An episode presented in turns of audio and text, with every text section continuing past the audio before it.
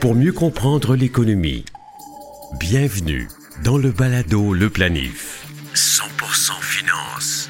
Voici Fabien Major. Bonjour, bienvenue à votre magazine audio spécialisé en planification de vos finances personnelles. Cette édition du Balado Le Planif est toute spéciale et en version allongée. Elle est entièrement consacrée à la crypto-monnaie et au Bitcoin. Si vous souhaitiez en apprendre plus sur le sujet, vous êtes à la bonne place. Notre capsule historique avec Isabelle Junot va remonter aux origines des monnaies numériques et du Bitcoin. Ah oui, ben, je, oui, Nous avons la chance d'avoir avec nous le premier gestionnaire de portefeuille canadien en crypto, Martin Lalonde. C'est un gestionnaire traditionnel visionnaire qui a flairé depuis longtemps tout le potentiel du Bitcoin. Aussi, Steve Waterhouse, expert en cybersécurité, explique tous les enjeux de sécurité informatique qui entourent l'investissement en crypto. Enfin, vous constaterez qu'un vent nouveau souffle dans le dos du Bitcoin. Vous saurez pourquoi les grandes financières s'impliquent maintenant dans l'utilisation et la commercialisation de la plus populaire des cryptos.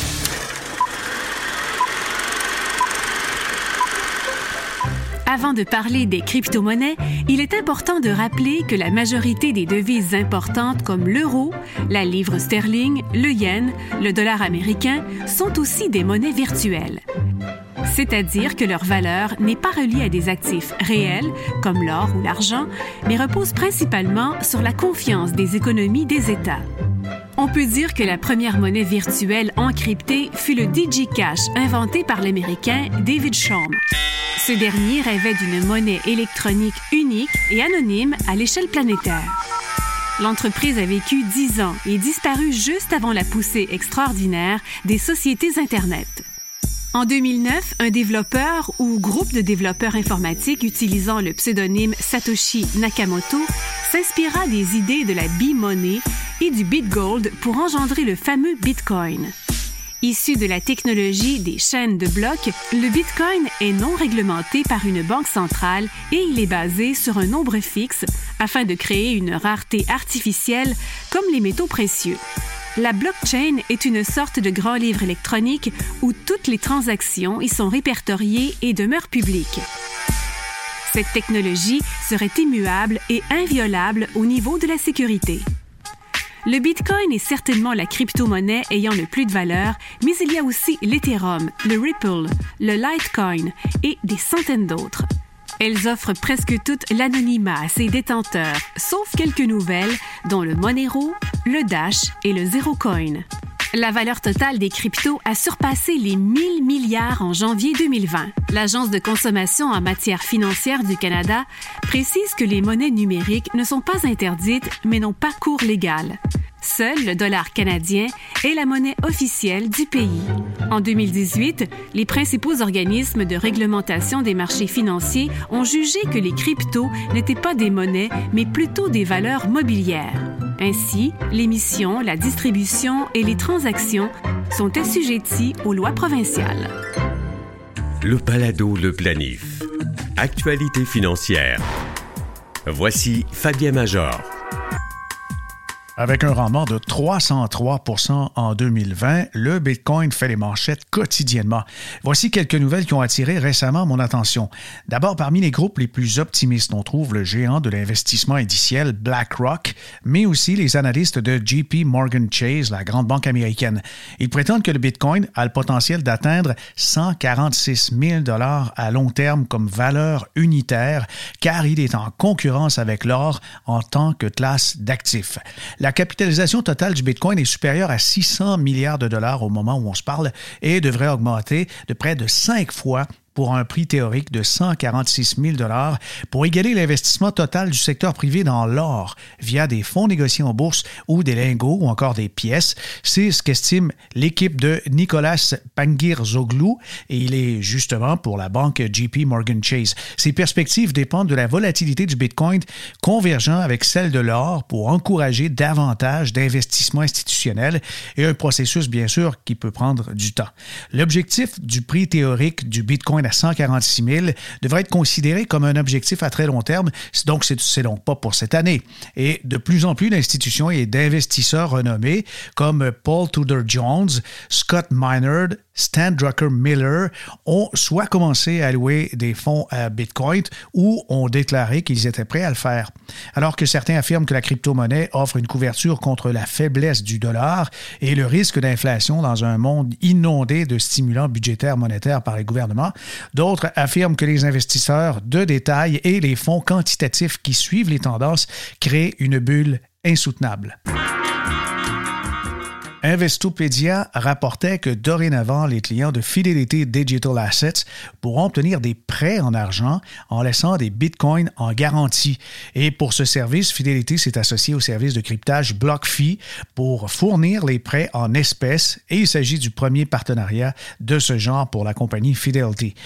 Christine Sandler, responsable des ventes du marketing chez Fidelity Digital Asset, a commenté l'initiative en ces mots. Il s'agit du premier pas passionnant pour soutenir le marché florissant du prêt d'actifs numériques et pour approfondir nos relations au sein de l'écosystème des actifs numériques pour des entreprises de premier plan comme BlockFi, ce qui permet de fournir encore plus de soutien de qualité institutionnelle aux investisseurs dans ce domaine. Ben, concrètement, si le prêt est garanti par un actif numérique, les clients des deux entreprises pourront recevoir 60 000 du montant total du prix en espèces. Je m'explique. Vous avez 100 000 en Bitcoin et vous aimeriez vous acheter une voiture, mais vous ne voulez pas nécessairement vendre vos Bitcoins. Vous pensez que ça va monter. Vous pouvez les déposer en garantie et obtenir 60 000 pour le 100 000. Et ce pourcentage, cependant, peut varier selon certains critères. L'enthousiasme pour les crypto-monnaies et le Bitcoin n'est pas partagé par tous. Une des plus importantes banques d'Europe, la Deutsche Bank d'Allemagne, a récemment fait un sondage auprès de ses clients et d'investisseurs institutionnels.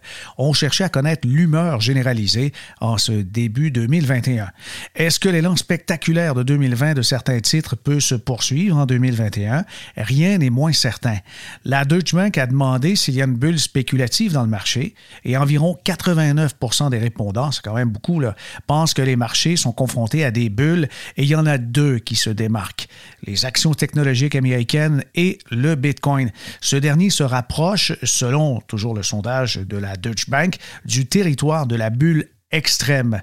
Interrogé spécifiquement sur l'horizon à 12 mois du Bitcoin et de Tesla, une action emblématique d'une bulle technologique potentielle, il y a une majorité de répondants qui pensent que les prix sont susceptibles de corriger de 50% plutôt que de doubler en hausse par rapport à ces niveaux. Et Tesla serait plus vulnérable selon l'avis généralisé. Le Palado, le planif. Pour mieux comprendre l'économie Nous rejoignons immédiatement Martin Lalonde, qui est président et gestionnaire de portefeuille. Il est le fondateur de Rivemont. Alors, son travail de portefeuille l'amène évidemment dans les valeurs mobilières, dans toutes sortes d'investissements. Mais Martin est un pionnier puisqu'en 2017, il a lancé le tout premier fonds canadien à investir de façon légale dans les crypto-monnaies. Bonjour, Martin. Bonjour, Monsieur Major. Alors, parlons de ça, justement, les crypto-monnaies. En 2017, c'était pas aussi connu qu'aujourd'hui. Et quelle a été la, motivation de créer un produit d'investissement offert à tous qui est justement relié aux crypto-monnaies?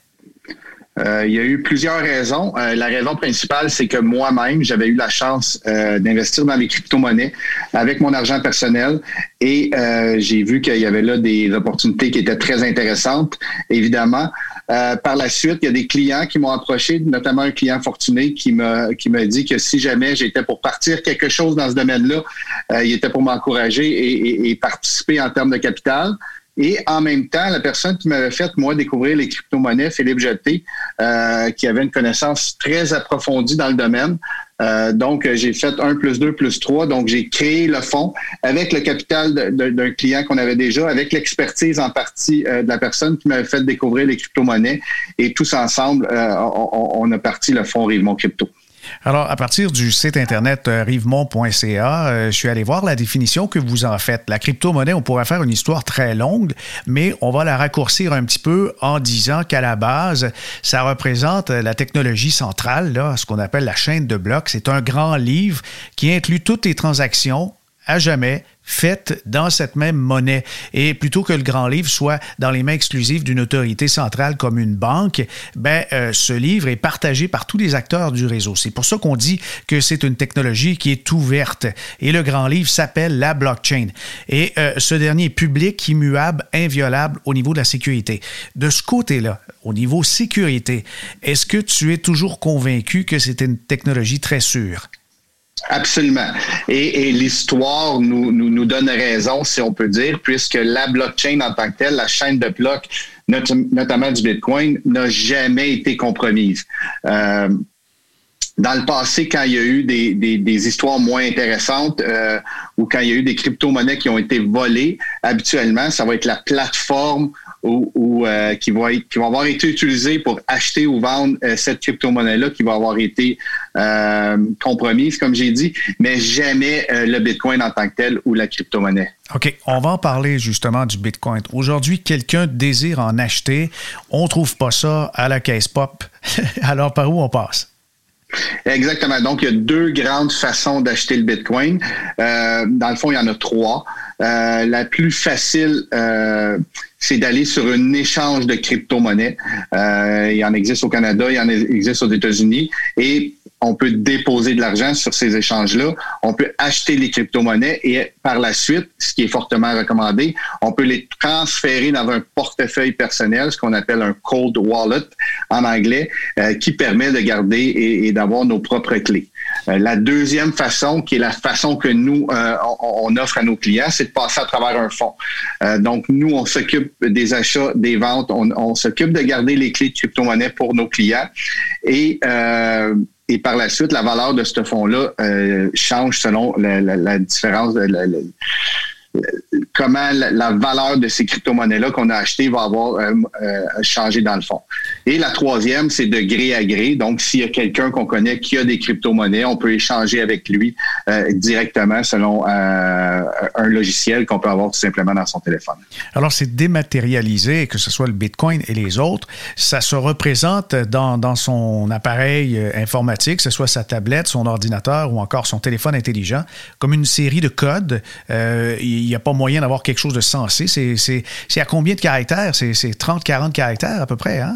Oui, c'est plusieurs. Euh, un Satoshi qui est le plus petit, qui est un millionième euh, de un Bitcoin. Euh, ce, que, ce, que, ce que je peux dire, par contre, c'est que cette révolution-là digitale qui permet de transférer une valeur entre deux personnes ou entre deux euh, institutions euh, se base évidemment sur le papier de Satoshi Nakamoto euh, il y a une dizaine d'années maintenant. Et la grosse révolution du Bitcoin, c'est deux choses. Premièrement, c'est de permettre cet échange-là, comme vous n'avez parlé, sans autorité centrale, mais aussi ça, ça permet d'éviter la, la, double, le double transfert. Donc, si on compare une crypto-monnaie ou le Bitcoin à une série de chiffres sur un billet de banque. Mhm. Donc, on enlève le billet de banque, on garde la série de chiffres. Donc, on pourrait penser qu'il pourrait être possible d'envoyer cette série de chiffres-là à deux personnes et l'algorithme du Bitcoin fait en sorte que c'est impossible. Donc, il y a une révolution. On ne permet pas d'envoyer le, même code digital à deux personnes et on, évite un gouvernement central et c'est le système en tant que tel qui, devient euh, euh, le garant de la sécurité du Bitcoin, par exemple. Euh, tu as parlé de Satoshi Nakamoto, qui serait un peu le développeur fondateur, mais on ne sait même pas si c'est un individu. Euh, enfin, c'est peut-être un pseudonyme ou encore une équipe de développeurs. Est-ce qu'on en sait euh, davantage en 2021 sur lui? On, en sait davantage, mais on sait quand même pas c'est qui la personne, si, c'est une équipe. c'est clair que c'est un pseudonyme. Il y a personne qui s'appelle Nakamoto qui a vraiment inventé le Bitcoin. On sait qu'il y avait au départ une équipe sur les réseaux sociaux, sur un réseau euh, social interne qui échangeait sur comment créer la prochaine crypto-monnaie. Et le Bitcoin, quand il est sorti, la plupart des gens se sont entendus pour dire que c'était la solution. Et c'est la raison pour laquelle, depuis dix ans, c'est celle-ci qui prend le plus de valeur. On ne sait pas encore c'est qui, mais on se doute bien que c'est une des personnes qui faisait partie de, de, ce groupe initial, puisque les connaissances qui font partie de ce premier papier-là, ou white paper en anglais avait déjà été échangé parmi ces gens-là. Alors, à l'origine, 2009, on parlait d'à peu près 25 cents comme valeur de départ. Et, ce qui fait que ça, ça, augmente avec le temps, avec les échanges, c'est, euh, je crois, le phénomène de rareté artificielle. Comment ça fonctionne? Comment on a fait pour euh, limiter les bitcoins et comment on fait pour en créer d'autres? Absolument. Donc, dans l'algorithme initial, il a été décidé qu'il était pour avoir un maximum de 21 millions de bitcoins. Euh, comment ils sont créés? C'est que présentement, euh, quand il y a un échange de bitcoins entre euh, une personne et une autre personne, donc cette transaction-là doit être acceptée par le système. Et cette acceptation, dans le fond, c'est le déchiffrement d'un code cryptologique. Et les personnes qui décryptent ce code-là sont récompensées par des nouveaux bitcoins. Donc, il y a une création. Donc, quand on parle de mineurs, des entrepôts d'ordinateurs qui ne font que décrypter des, transactions, eux, ils sont récompensés par des nouveaux bitcoins qui sont créés de moins en moins rapidement. Euh, quand il y aura plus de nouveaux bitcoins à créer. Quand les 21 millions vont l'avoir été, les mineurs, ceux qui vont, accepter les transactions, vont être récompensés par une portion de cette transaction-là, donc un minimum frais euh, de la valeur qui est échangée. Mais est-ce que ce sont les mineurs aussi qui permettent de voir tous les échanges partout ou ce sont les ordinateurs de ceux qui ont entreposé justement de leur bitcoin? C'est comment ça fonctionne, c'est chaque mineur, quand il décrypte, il rajoute une série de codes à la chaîne de blocs qui, celle-ci, est disponible à tout le monde à voir, à regarder, à voir les transactions qu'il y a eu sur celle-ci. Alors, euh, tu es rassuré de ce côté-là, tellement rassuré qu'il y a un peu plus de trois ans, tu as décidé de faire euh, toutes les, démarches pour être un pionnier là-dedans et en passant par les autorités réglementaires, tu as réussi à lancer un fonds d'investissement. Euh, les avantages, puisque c'est aussi mon domaine, les valeurs mobilières, ben, les avantages d'un fonds, c'est sa liquidité. Est-ce qu'un fonds dans les crypto-monnaies est plus liquide que la crypto-monnaie en elle-même? Euh, non, un fonds va être moins liquide, dans le sens que nous, à l'intérieur, la gestion du fonds, euh, euh, ça va être très liquide, dans le sens qu'on peut transiger 24 heures sur 24, on peut prendre des décisions d'investissement à, tout moment. Par contre, euh, ce qu'il faut savoir, c'est que le fonds, au départ, puisque ce ne sont pas des, valeurs mobilières normales, mhm. on va être un peu technique, donc il a été créé par notice d'offre et non pas par prospectus, ce qui veut dire qu'il est disponible présentement pour investisseurs qualifiés seulement. Euh, une des choses euh, aussi qui, qui vient avec ça, c'est que on peut entrer et sortir euh, du fonds à toutes les semaines, mais on peut juste sortir à tous les mois avec un préavis, un préavis de 30 jours pour, pour nous, à l'interne, nous permettre de, de, euh, faire les échanges d'argent avec euh, le gardien d'actifs qu'on utilise et, notre compte de banque, par exemple, ou la firme de courtage. D'accord. Alors, euh, pour construire un fonds comme ça, vous avez décidé, vous avez établi une politique d'investissement. Et, si on en parle un peu, le, fonds ne va pas investir uniquement en Bitcoin. Euh, l'objectif du fonds, c'est de, profiter des tendances qu'il y a sur le marché des crypto-monnaies.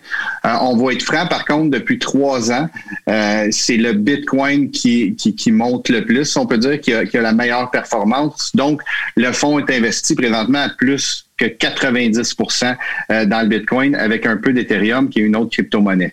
Par contre, il y a eu des périodes dans le fond, notamment en 2018, quand il y a eu la baisse prononcée de 20 000 vers, vers 5 000 ben, nous, on a, on a protégé le capital de nos investisseurs en, ayant une position liquide dans le portefeuille. Mais présentement, euh, on est, on est 100 investi. Et euh, c'est quand même historique puisque le précédent plafond du Bitcoin était aux alentours de 20 000 américains et euh, dans, dans, la nuit du 7 au 8 janvier 2021, il a franchi la barre des 40 000. Qu'est-ce qui explique un engouement et une augmentation de valeur aussi rapide? Euh, selon nous, il y a deux, euh, deux raisons principales euh, et c'est lié plus à la demande qu'à l'offre. Puisque l'offre, on la connaît, elle, est limitée. Donc, on, connaît quelle offre, quelle va être l'offre au cours des prochaines années et quelle l'a été au cours de la dernière année. Ce qui a, ce qui a changé, c'est la demande.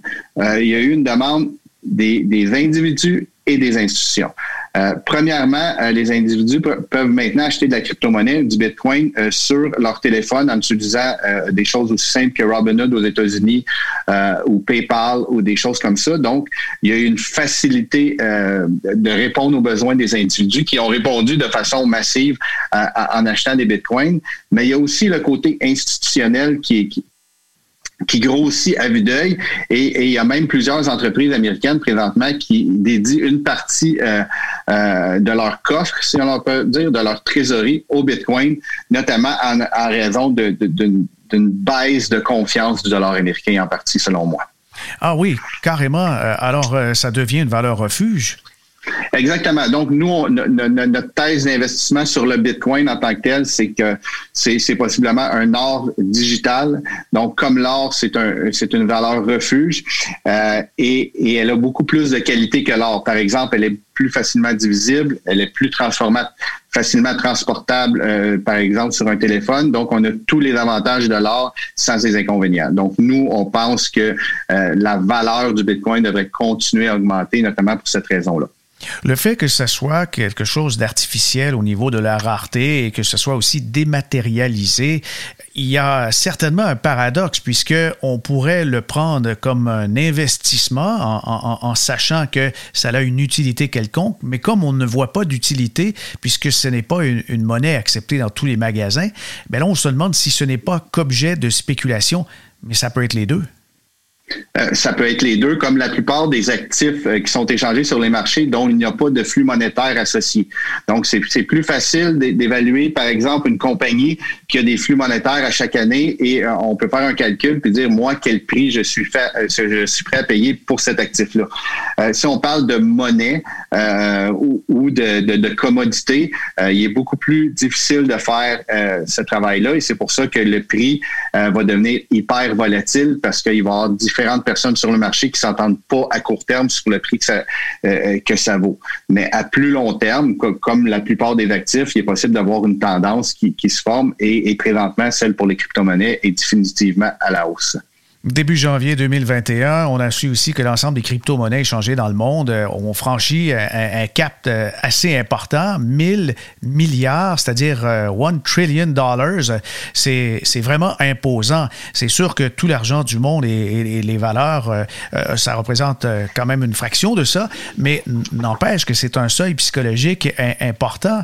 Est-ce que tu crois, Martin, qu'en ce qui concerne les crypto-monnaies les plus en vue, dont le Bitcoin, on verra peut-être à moyen long terme une espèce d'acceptation comme étant la monnaie dominante, la monnaie unique mondiale? Euh, c'est faire un grand pas. Euh, je pense qu'à court terme, euh, comme j'ai dit, ça va être plus une façon de, transporter de la valeur interpays. nous, on a vu au cours des dernières années, il y a différents pays qui ont décidé d'imposer soit un contrôle sur le capital, soit qui ont connu de l'hyperinflation. Donc, on voit dans ces pays-là une augmentation euh, importante d'utilisation des crypto-monnaies. Euh, c'est quelque chose qui va continuer. Est-ce que euh, les achats de tout le monde vont se faire en Bitcoin un jour? Peut-être. je pense pas qu'on est là encore. En ce qui concerne euh, le, crime organisé, c'est ce qui a, je crois, fait mal à l'image du Bitcoin. En fait, sa qualité, sa principale qualité et peut-être aussi son principal défaut, l'anonymat. Comment on, arrive à travailler dans un environnement où euh, cette euh, valeur refuge est très utilisée par le crime organisé? Et, c'est une anecdote intéressante que, tu dis là. Euh, on sait que le crime organisé est très vite à voir les nouvelles opportunités. Euh, on se souvient quand Internet a été créé, en tout cas moi je, suis assez vieux pour m'en souvenir, euh, la, seule chose qu'on voyait sur Internet et qu'on disait d'Internet, c'est que c'était utilisé pour de la pornographie. Et, on voit maintenant que ce n'est plus le cas, ou en tout cas beaucoup moins. je pense que c'est la même chose avec la crypto-monnaie, notamment le Bitcoin. Le crime organisé a été très rapide à voir l'opportunité pour eux. Et maintenant, c'est le monde dans son ensemble qui, voit ses qualités et, qui commence à l'utiliser de plus en plus. D'accord, d'accord, c'est un, bon point. En ce qui concerne la fiscalité, euh, comment les, autorités euh, traitent ça? Euh, quelqu'un qui a fait un gain, si on, regarde la croissance extraordinaire en, en, 2020, par exemple, est-ce que les gens doivent déclarer leur gain? effectivement, selon Revenu Canada, c'est un gain en capital. Donc, on prend le coût d'achat, le coût de vente et, on peut faire un gain en capital. À l'occasion, ça peut être déclaré comme un revenu. Par exemple, si on, a, on est une compagnie qui mine euh, des, crypto-monnaies ou de Bitcoin et on les vend par la suite, ben, c'est considéré comme un revenu d'entreprise. Euh, mais en général, pour monsieur et madame tout le monde, c'est vraiment un gain en capital. Alors, n'importe qui qui va transiger des crypto-monnaies, il y aurait intérêt justement à, les déclarer. Mais comment euh, euh, l'Agence du revenu pourrait savoir si euh, on, a eu des gains de ce côté-là? Il faut absolument que la personne se déclare elle-même. Absolument. Et, aux États-Unis, euh, sur le, rapport d'impôt 2021, il va y avoir une ligne, par exemple, c'est avez-vous détenu à un moment ou l'autre de l'année des crypto-monnaies? Oui ou non? Donc, ça va donner une indication et ne pas cocher cette case-là, par exemple, pourrait, pourrait être la fraude de ce côté-là. Fait que euh, on, croit qu'avec le temps, les gens vont s'y habituer, puis ça va être euh, ça va être une classe d'actifs à être intégrée dans, dans, dans, le portefeuille des clients dans le futur. C'est un peu, je pense, comme les actifs à l'étranger. Euh, les gens qui ont des actifs supérieurs à 100 000 à l'étranger doivent le déclarer. Il y a une ligne là-dessus. Si on ne le fait pas, ben, on est passible d'amende, de poursuites, pénalités importantes. Et euh, évidemment, les gens prennent le risque s'ils ne déclarent pas, mais euh, c'est ni vu ni connu pour bien des cas si des gens ont des actifs à l'étranger. Alors, c'est un peu la même chose, donc, avec les cryptos. Oui, un peu la même chose, exactement. OK. Alors, euh, un avenir quand même assez euh, reluisant pour les crypto-monnaies quand on voit la quantité de projets par des grandes financières. Euh, qu'est-ce qui t'a étonné dans ce mouvement-là qu'on commence à voir à une échelle planétaire, justement, auprès des organisations sérieuses internationales? c'est que la technologie de la chaîne de blocs est, incroyable, si on peut dire, au niveau de ce qu'elle peut permettre. Euh, et c'est normal que les grandes compagnies technologiques ou, financières dans le monde s'y intéressent puisque euh, ça peut faciliter grandement euh, la vie présentement, un, transfert international d'un pays à une autre devise, c'est très compliqué et il y a des frais importants. L'utilisation du Bitcoin, par, exemple, peut grandement faciliter ces transferts d'actifs-là. Donc, moi, mon avis, c'est que toutes les entreprises financières euh, du monde vont devenir aussi en même temps des compagnies technologiques et ils vont utiliser euh, les crypto-monnaies pour, pour, leurs échanges quotidiens. Sur quoi on se base pour faire des prévisions euh, dans, dans le cas des cryptos? Ben, la seule chose sur laquelle on peut se baser, c'est le passé. Et, et, ce que je peux vous dire, c'est qu'à chaque fois que le Bitcoin, par exemple, a fait un nouveau haut dans son histoire, il s'est multiplié plusieurs fois par la suite euh, dans ce marché haussier-là qui va avoir été créé. Donc, nous, on est hyper positif pour l'avenir, surtout pour le Bitcoin. Et, il y a des prix dans les centaines de milliers qui, qui nous euh, surprendraient pas au cours des prochains mois, des prochaines années. On va revenir au fond, euh, Rivemont, euh, crypto, Martin. Les, les, gens qui veulent l'acquérir, tu mentionnais que ça doit être des investisseurs aguerris. Et qu'est-ce que ça signifie en termes de, de limitations et de conditions minimales? Exactement. Donc, présentement, euh, un investisseur qualifié ou aguerri, c'est quoi? C'est quelqu'un qui fait des actifs de plus euh, de 1 euh, million ou des revenus annuels de plus de 200 000.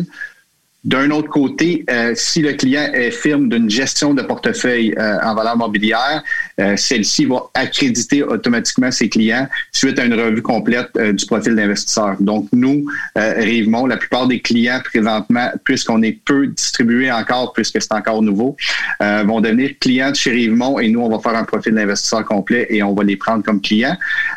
mais par contre, de plus en plus de courtiers externes commencent à distribuer notre produit à leurs clients accrédité, puis euh, on, aime, on aimerait bien que ça continue. Planifier mieux avec le balado Le Planif. On a le plaisir de recevoir encore une fois Steve Waterhouse, qui est un expert en cybersécurité. Il est chargé de cours au programme de maîtrise de l'Université de Sherbrooke en sécurité et information, ancien officier de sécurité informatique au ministère de la Défense nationale. Bonjour Steve. Bonjour Fabien. Avec euh, la crypto-monnaie qui a eu un succès sans précédent en 2020, on se demande bien ce qu'un expert en cybersécurité pense de, tout ça, Bitcoin et compagnie. C'est euh, un marché qui frappe l'imaginaire. Je veux dire, euh, si je me trompe pas, Fabien, c'est vrai que ça a frappé de 40 000 pour un Bitcoin, ça se peut-tu? Oui, exactement. Ça a touché momentanément les 42 000. Ça a rebaissé un peu, mais on voit qu'il y a énormément de volatilité. Fantastique. C'est là que, quand je dis fantastique, ça, ça une évolution euh, technologique en un sens qui, qui propulse justement l'imaginaire, mais en même temps les moyens pour s'y rendre. Moi, je trouve ça encore là fantastique, je me mais euh, ça l'apporte justement euh, des précautions euh, pour les investisseurs qui doivent prendre lorsqu'ils veulent s'adonner à travailler avec la crypto-monnaie. Et pour ce faire, c'est comme n'importe quel investissement, quand c'est trop beau pour être vrai, ben il faut juste prendre un peu plus de précautions puis doublement vérifier. Ça implique justement de, de faire ces recherches pour travailler avec les bonnes les bonnes cours d'échange parce que Bitcoin, c'en est un et il y en a plusieurs qui sont sur le marché. Je lisais ce matin LiveCoin, LiveCoin pardon, euh, viennent de parce qu'ils ont eu une, intrusion, une, vraiment une cyberattaque et qui a fait en sorte qu'ils ont eu des pertes tellement importantes qu'ils peuvent plus continuer. Donc, c'est là qu'il faut vraiment faire ses, devoirs pour être capable de trouver la bonne, le bon cours d'échange et en même temps diversifier euh, ses, investissements. Parce que si on a une compagnie comme ça, puis ça tient pas à grand chose, ces compagnies-là, ferment du jour au lendemain où il en arrive quoi? De vos investissements. Ben oui, puis on a eu euh, l'expérience au Canada. Il y, a, justement une société qui euh, faisait l'entreposage des cryptos et puis euh, son, fondateur a annoncé, ben, sa famille a annoncé son décès et on, doute encore de la véracité. Il est parti aux Indes, puis bye bye, je pense que c'est quelque chose comme 150 millions envolés. Exactement. Et donc, puis même, il y en a eu un récemment qu'on a entendu, je crois c'est là deux jours, il a perdu son, son mot de passe pour avoir accès à son portefeuille de quoi? 150, 160 millions. Il donne une récompense de 73 millions à la personne qui retrouvera ce disque dur-là, en montrant euh, une montagne de déchets donc dans un dépotoir, alors qu'il croit que son disque dur. Est... Oui, c'est ça. Il y, a, deux histoires. Il y a quelque chose comme 200 euh, euh, millions en, Bitcoin dans un disque dur perdu dans un dépotoir, et puis un autre sur sa clé USB avec un, code pour l'ouvrir. Il ne lui reste que deux tentatives et ce sera perdu pour encore là des dizaines de millions de dollars. Et c'est là que ça devient important de faire aussi le choix d'un bon portefeuille de crypto-monnaie, euh, euh, ce qu'on appelle le crypto wallet. Parce qu'il en existe quand même quatre types de crypto wallet qui sont le, crypto wallet que l'on dit papier, traditionnel, qui est facile à se souvenir. Je veux dire, on imprime, puis après ça, on a l'information en main. C'est comme ça que ça devient à ce moment-là un peu plus sécuritaire. Mais évidemment, la première sécurité à avoir avec un une information papier, ben, c'est la sécurité physique contre le vol, contre le feu, etc. Mais aussi, on a des euh, logiciels, des mobiles. Donc, comme tu as apporté, Fabien, la, clé USB, euh, que souvent, on va mettre les informations nécessaires de sécurité pour être capable de lire euh, l'authenticité de, de, qui on est pour accéder au portefeuille. Et après coup, une fois qu'on s'en sert pas, elle est remisée, elle est pas en ligne de quoi que ce soit. Donc, ça, ça peut être une bonne façon, mais j'en ai vu tellement sur mon chemin des, des clés USB, excusez moi le terme, mais des vraiment de pas de bonne qualité, qui fait en sorte là, quand que tu viens pour t'en servir, puis ça donne ce jour-là que tu as une décharge électrostatique qui est appliquée sur la clé quand tu la ramasses ça vient de détruire ta clé. Fait que c'est des éléments comme ça qu'il faut anticiper. Si ce n'est pas d'avoir aussi euh, bon dans le logiciel mobile aussi qui va faire euh, avec l'utilisation d'un téléphone intelligent, mais il faut anticiper que le téléphone peut briser, peut euh, à ce moment-là arrêter de fonctionner du jour au lendemain, comme ça m'est arrivé avec un téléphone. Donc, il faut anticiper cet élément-là. Puis l'autre élément aussi qui est hot, un hot wallet. Donc, ça se veut qu'avec des éléments en ligne qu'on puisse se servir de cette facilitation d'accès et euh, qu'on ait aussi, encore une fois, un élément de confiance envers qui va pouvoir prouver notre identité, notre authenticité, toujours dans l'objet, dans l'objectif, c'est-à-dire d'éviter que ce soit qu'un tiers qui vienne s'interpréter comme nous et profiter de notre, euh, de notre richesse. En ce qui concerne le Bitcoin, on remise donc dans un portefeuille, un cyber-portefeuille pour conserver le grand numéro, le grand code qui est en soi unique, qui fait en sorte qu'on a, avec ce code, accès à notre richesse euh, en crypto-monnaie. Mais, Steve, ça, c'est du côté de l'investisseur. Mais la chaîne de blocs comme telle, qui est derrière euh, toutes les cryptos, est-ce que tu en as confiance? J'en ai confiance parce que ça a été quand même éprouvé, regardé à maintes et maintes fois par plusieurs mathématiciens et personnes euh, qui sont dans le domaine. Et la, chaîne de blocs a fait ses preuves, a fait ses preuves et est en train de se placer vraiment dans, toutes les sphères de nos, euh, j'achetais pour dire de nos industries, mais vraiment de la, commercialisation comme étant un gage euh, reconnu de, fiabilité quant à l'information qui lui est consacrée. Tout ça par euh, le, type de mathématiques qui est impliqué là-dedans. Alors oui, euh, la, chaîne de blocs aujourd'hui, on peut dire que c'est un moyen fiable pour valider l'intégrité informations. Puis il y en a qui disent ben, comment ça que c'est fiable, on le voit tout partout, là, les chaînes de.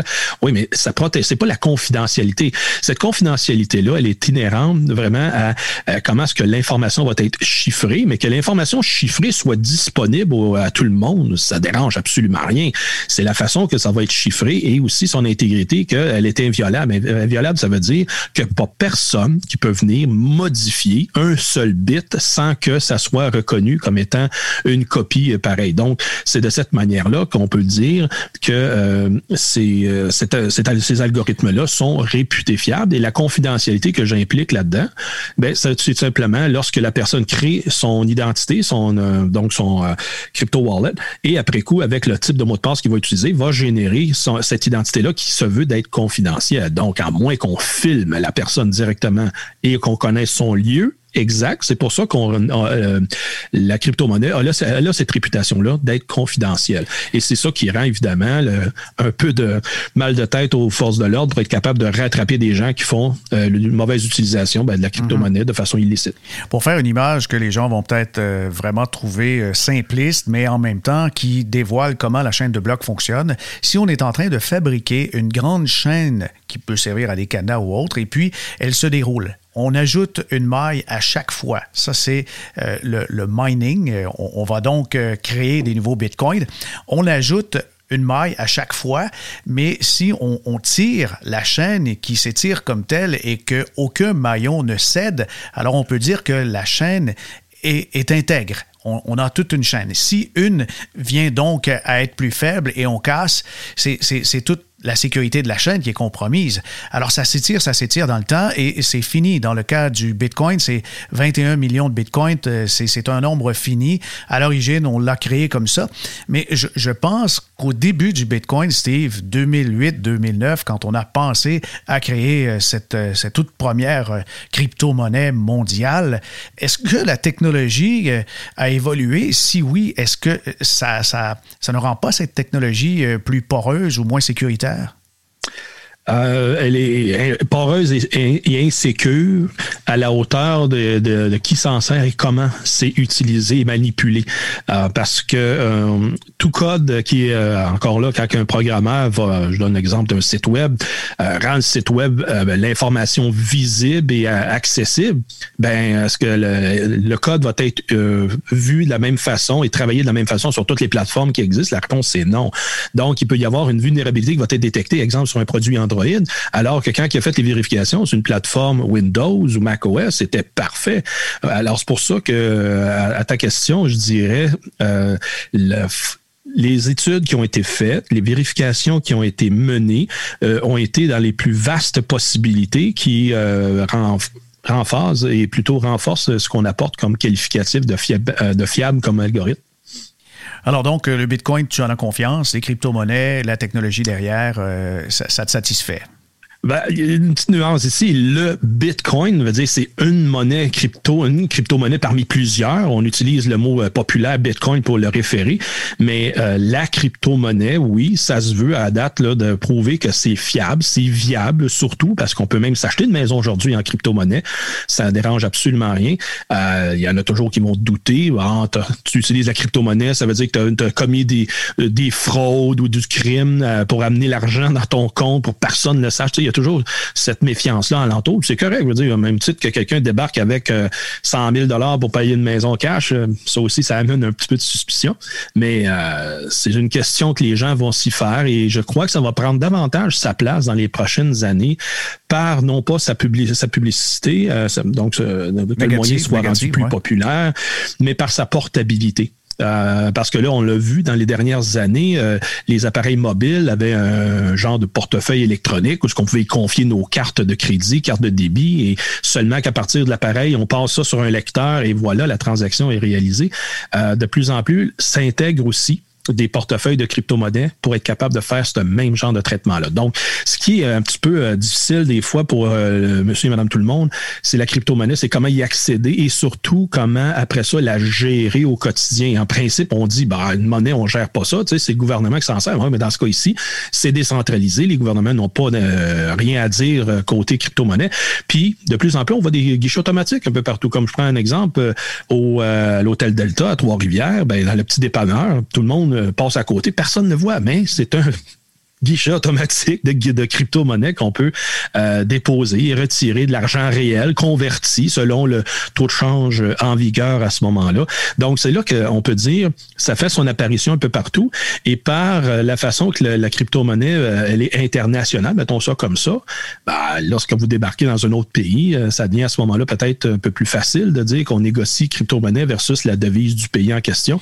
Et c'est toute là, cette mécanique-là. Là, je, parle vraiment de façon très sommaire parce que il y a tout un élément de, mise en marché que, et de surtout, je ne sais pas jusqu'à quel point beaucoup de pays vont laisser passer ce type de transaction d'échange-là ça, ça reste à voir parce que c'est pas tous les pays qui sont ouverts à pouvoir laisser euh, cette crypto-monnaie-là transiter versus euh, la monnaie locale. Oui, parce qu'avec la, monnaie traditionnelle, ben, on, ça laisse des traces physiques et puis on peut surtout connaître l'identité des gens par les transactions électroniques et aussi appliquer l'imposition s'il y a lieu.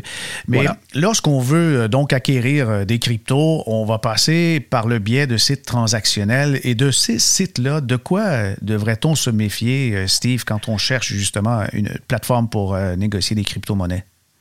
c'est qu'il y en a eu beaucoup des faux sites, euh, au même titre que des sites bancaires. Euh, je veux dire, ça, c'est la, fraude typique pour être capable d'attirer quelqu'un, de déposer ses informations et après coup, une fois les informations capturées, réellement s'en servir et siphonner les comptes de banque. Euh, banque conventionnelle, banque de crypto-monnaie, c'est la même approche. Les gens sont là à la pas du gain. Euh, autant le particulier qui veut aller chercher euh, quelques sous de plus, mais aussi le voleur, euh, le, cybercriminel, lui, il a tout à gagner. Et comme je le répète souvent, Fabien, dans la dernière année, c'est pas. Euh, il y a beaucoup de pays qui n'ont pas été aussi généreux que le Canada à aider sa population avec des PCU de ce monde. Et euh, il y en a qui ont besoin de vivre. Là. Et quand on dit besoin de vivre, ça veut dire qu'ils vont aller chercher de l'argent où ils peuvent. Et ils savent qu'on a des régimes très généreux ici. Donc, c'est comme ça qu'on va se faire servir beaucoup plus de pourriels, donc de spam. Et on en a vu une grande augmentation. Non pas juste envers le contexte de COVID, mais bien euh, comme tu apportes avec le contexte de, crypto. Parce que là, ça, j'ai dit d'entrée de jeu, il a monté à 40 000 Ben voilà un intérêt. Pourquoi que le monde s'intéresse à faire de la fraude puis d'aller chercher plus d'argent, puis surtout envers la crypto? Ben, c'est la raison. Euh, quand je parle de envers la crypto, ça veut dire les attaques de rançon logiciel qu'on a vu euh, beaucoup exploser même dans la dernière année, euh, ben, voulant être payé en, Bitcoin, c'est la raison. Parce que là, le Bitcoin, il y a un Bitcoin vaut 40 000 quasiment. mais ben là, mm-hmm. il, a, redescendu, je sais. Il reste toujours bien que ça devient euh, quand même assez alléchant, donc, de faire respecter ça. Puis les gens, dans l'imaginaire, quand ils suivent pas le cours et la valeur que prend un Bitcoin, ils disent, bah, un Bitcoin, c'est pas grave. Quand ils regardent après ça, c'est rendu où? Oh, tabarouette, ben oui, c'est le prix d'un char. exact. donc, devant euh, cet élément-là, mhm. euh, les, les, les, cyberfraudeurs et les cybercriminels, eux autres, ben, ils veulent s'y adonner comme ça. Donc, publie postage, euh, courriel, envoi massif pour prendre justement encore la vieille image d'un poisson qui mord à l'hameçon et après coup donne ses informations personnelles et ses informations bancaires et après ça, il perd tous ses avoirs. Et dans le milieu de la crypto, ben, c'est encore plus subtil parce que il y a on se fait souvent servir sans que les gens, des fois, s'en rendent compte. Ils s'en rendent compte qu'en une moment là, ils l'ordinateur qui réagit lentement, il fonctionne pas trop bien. Ben, il y a encore des sites web qui injectent des codes dans votre ordinateur et se sert de votre ordinateur pour faire du crypto mining. L'opération crypto mining, ça veut dire que est confiée à un système informatique euh, euh, de, du code avec lequel euh, est soumis pour faire son traitement du ce qu'on parlait tantôt là du blockchain. Donc les ledgers, autrement dit les on peut dire les grands livres de, de Bitcoin sont soumis à du traitement constant d'informations comme ça et plus c'est réparti sur plusieurs ordinateurs, ça c'est le secret un peu de l'opération, plus à ce moment-là sont capables de faire du traitement rapide de ce Bitcoin là. Donc quand on parle dans le langage populaire qu'il existe des Bitcoin des, des, des fermes de Bitcoin mining, autrement dit, que des, des salles dédiées qu'à faire du traitement de Bitcoin, ben c'est là qu'il y en a qui ont beaucoup plus d'avantages. Euh, il y a des centres très importants en Russie. Hydro-Québec ont même statué là-dessus ici au Québec parce qu'il y en a qui voulaient se lancer là-dedans et euh, c'était ils voulaient avoir des, tarifs préférentiels pour être capable de, faire euh, un profit à quelque part. En, en fin d'année 2020, d'ailleurs, la rentabilité d'Hydro-Québec a été remarquable et le mining de crypto y est pour quelque chose. Exactement. Donc, c'est pour ça que je disais tout à l'heure que ça a un avenir euh, réel parce que ça a un impact dans le vrai monde, autant que ça se passe dans le, dans le cyberespace. Donc, en venant à ta question, ça revient à l'usager. On a besoin de garder ça actif comme sujet pour laisser les gens savoir, euh, faire connaître, ce qu'on parlait tantôt des, des, des cours d'échange, tu sais, qu'on parlait de Bitcoin seulement, mm-hmm. mais c'est de laisser savoir et lesquels sont vrais, lesquels sont moins recommandables. Euh, ça a toute sa place. Ça, ça, ça pourrait peut-être faire l'objet d'un autre, euh, podcast là-dessus, euh, Fabien, mais autant avec les, personnes qui sont habilotées à en parler davantage que moi. Balado, le planif, investissement. Si vous êtes intéressé par l'investissement dans le Bitcoin, des fois, vous êtes freiné peut-être en regardant les sites Internet ou euh, les, les, références qu'on a, les plateformes pour acheter justement des cryptos. Vous êtes embêté, vous ne vous sentez pas en sécurité.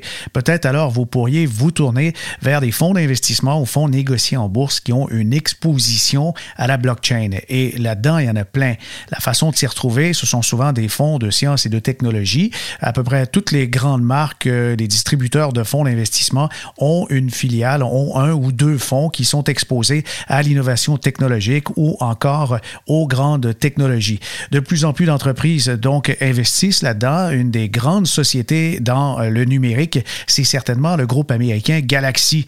Galaxy est, une euh, entreprise sous le nom de Galaxy Digital Capital Management, c'est son grand nom.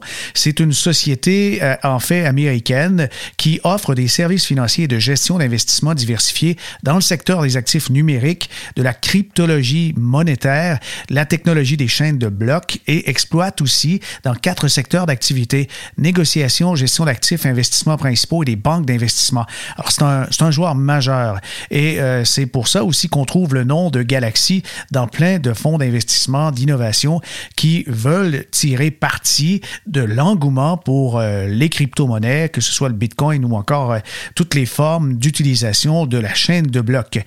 Donc vous êtes intéressé, mais pas passer directement et acheter des crypto-monnaies, il y a donc des fonds d'investissement et j'en ai un, petit répertoire ici. Vous pouvez prendre ça en note. Vous avez le fonds Rivemont qu'on a parlé plus tôt dans l'émission.